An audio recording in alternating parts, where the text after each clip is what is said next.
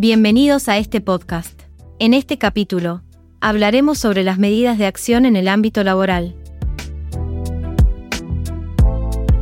Para comenzar, vamos a analizar la importancia de estas medidas en el contexto del derecho laboral y social argentino, particularmente en lo que respecta a los aspectos colectivos.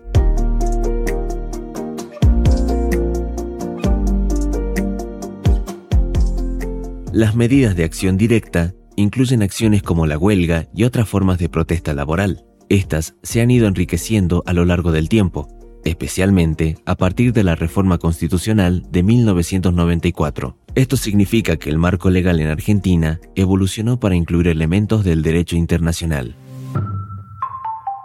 En lo que respecta a las medidas de acción directa, estas no se limitan únicamente a la huelga, sino que también incluyen otras formas de protesta, como paros, piquetes, trabajo a desgano, trabajo a reglamento y trabajo de brazos caídos.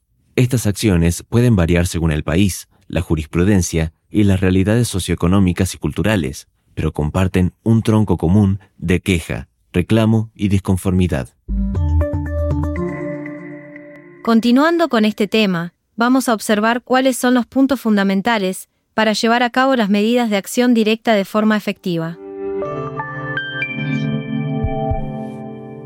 Para esto se requiere de organización, deliberación, táctica y estrategia.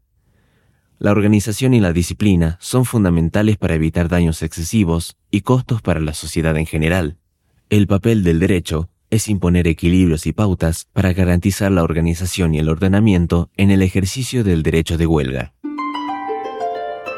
En cuanto a la titularidad del derecho de huelga, se plantea una discusión sobre quiénes son los sujetos titulares del mismo. ¿Son los trabajadores individualmente considerados o se necesita una organización sindical para colectivizar el movimiento huelguista? Según un fallo reciente de la Corte Suprema de Justicia de la Nación, el mismo otorga el derecho de huelga a los sindicatos, independientemente de su categoría, aunque aún persisten debates sobre este tema.